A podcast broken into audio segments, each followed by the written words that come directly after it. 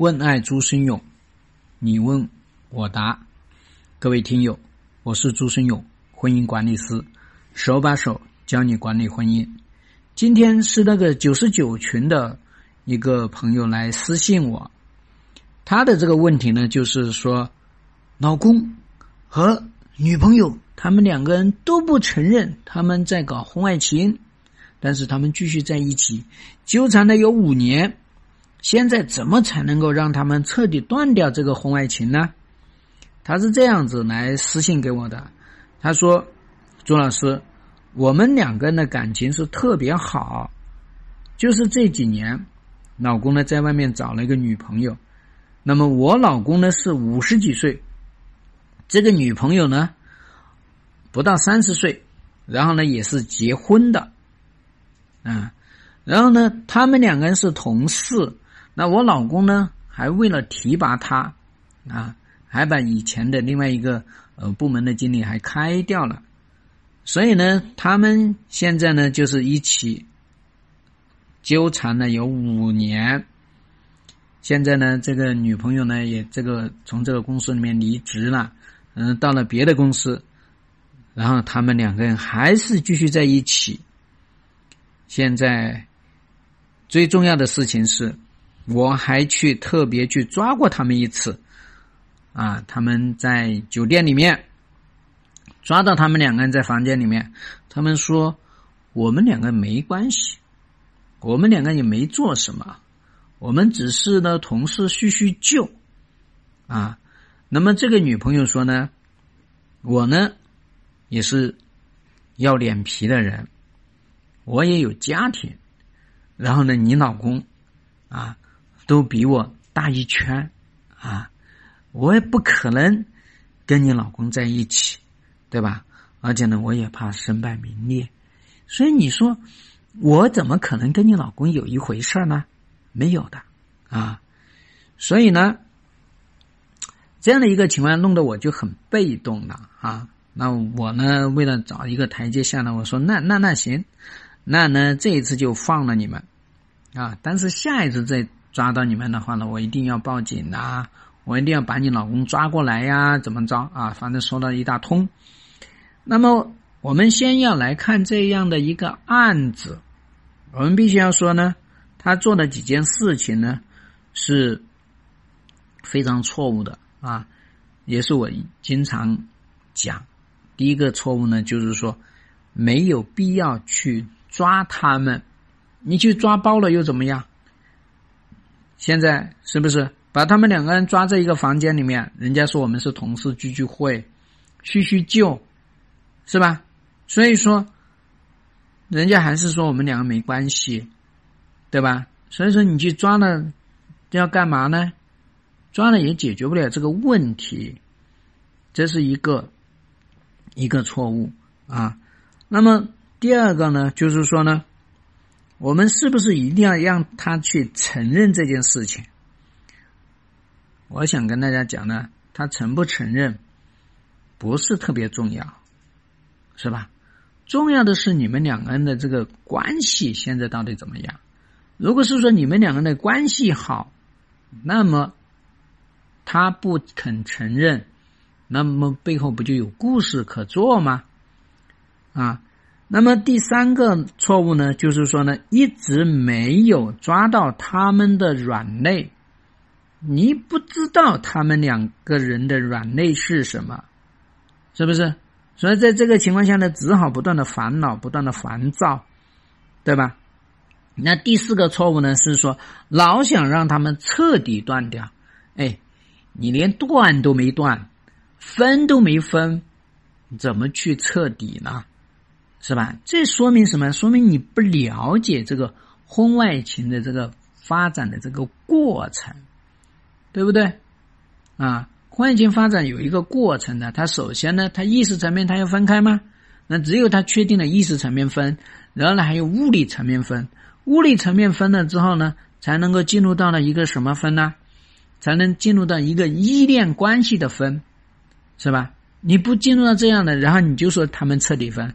怎么分呢？人家连承认都不承认，怎么分呢？对吧？啊，好，那么进入到了那个正式的这个这个分析呢，首先我们看到呢，他们两个人都不愿意承认，那就是说，那恰恰说明他们两个人都不愿意去离婚，他们两个人都不愿意去面对他们自己真实的这种感情，而这个感情的背后，你知道发生了什么故事吗？是不是？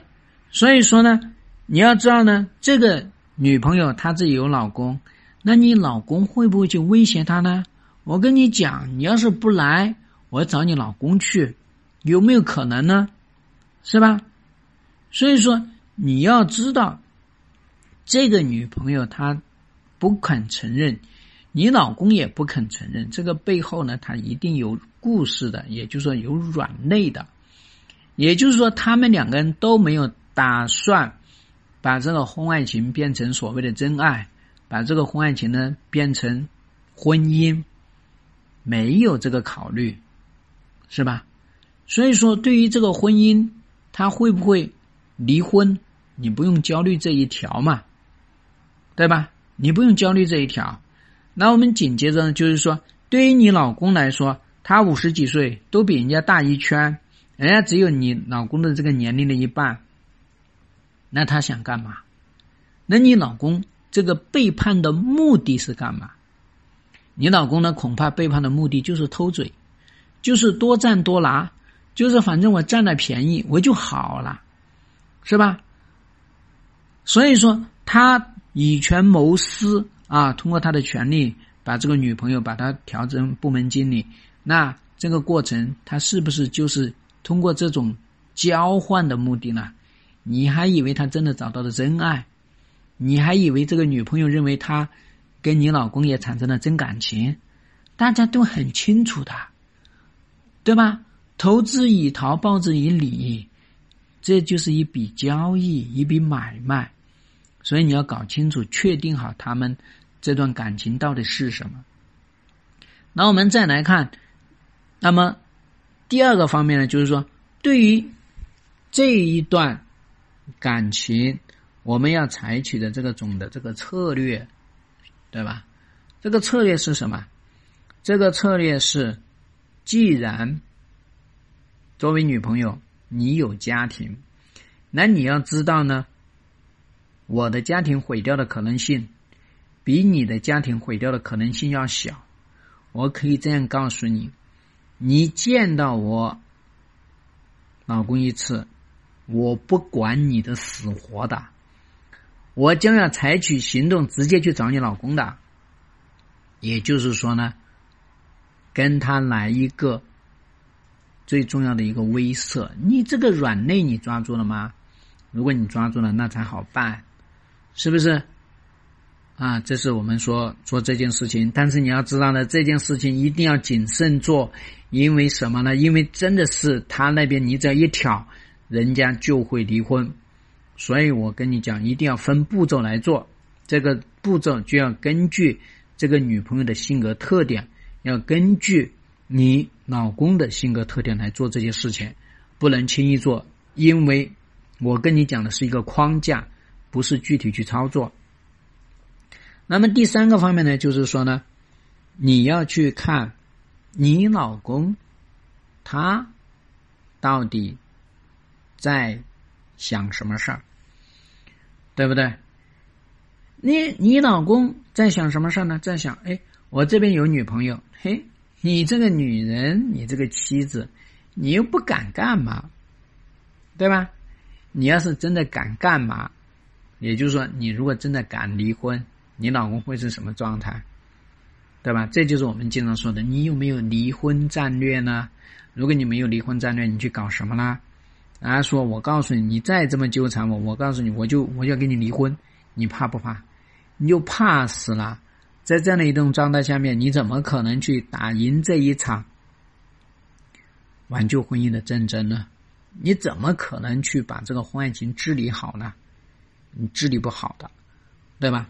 啊，所以呢，才会让他们两个人在一起纠缠五年，对吧？所以说，他们两个人纠缠五年，那最后一个呢？我想说呢，他们两个人纠缠五年，然后呢，又不能在一起，又不能够结婚，又不能够去离婚，那么他们遇到了什么困难吗？需要我们怎么帮他解决吗？这也是我们要去做的一件事情呢。否则的话，怎么去弄呢？是不是？那就弄不好嘛。啊，所以呢，我呢就给大家讲一个这个大概的框架，因为千万注意，这只是一个框架哈。记住，只是一个框架，让你理清楚这些这些东西。好，那么各位听友呢，就给大家分享到这个地方。那么大家遇到情感方面的困扰，哎，都可以来私信我啊。那么我会语音回答大家。大家也可以加我的微信二七幺六六零三八九七。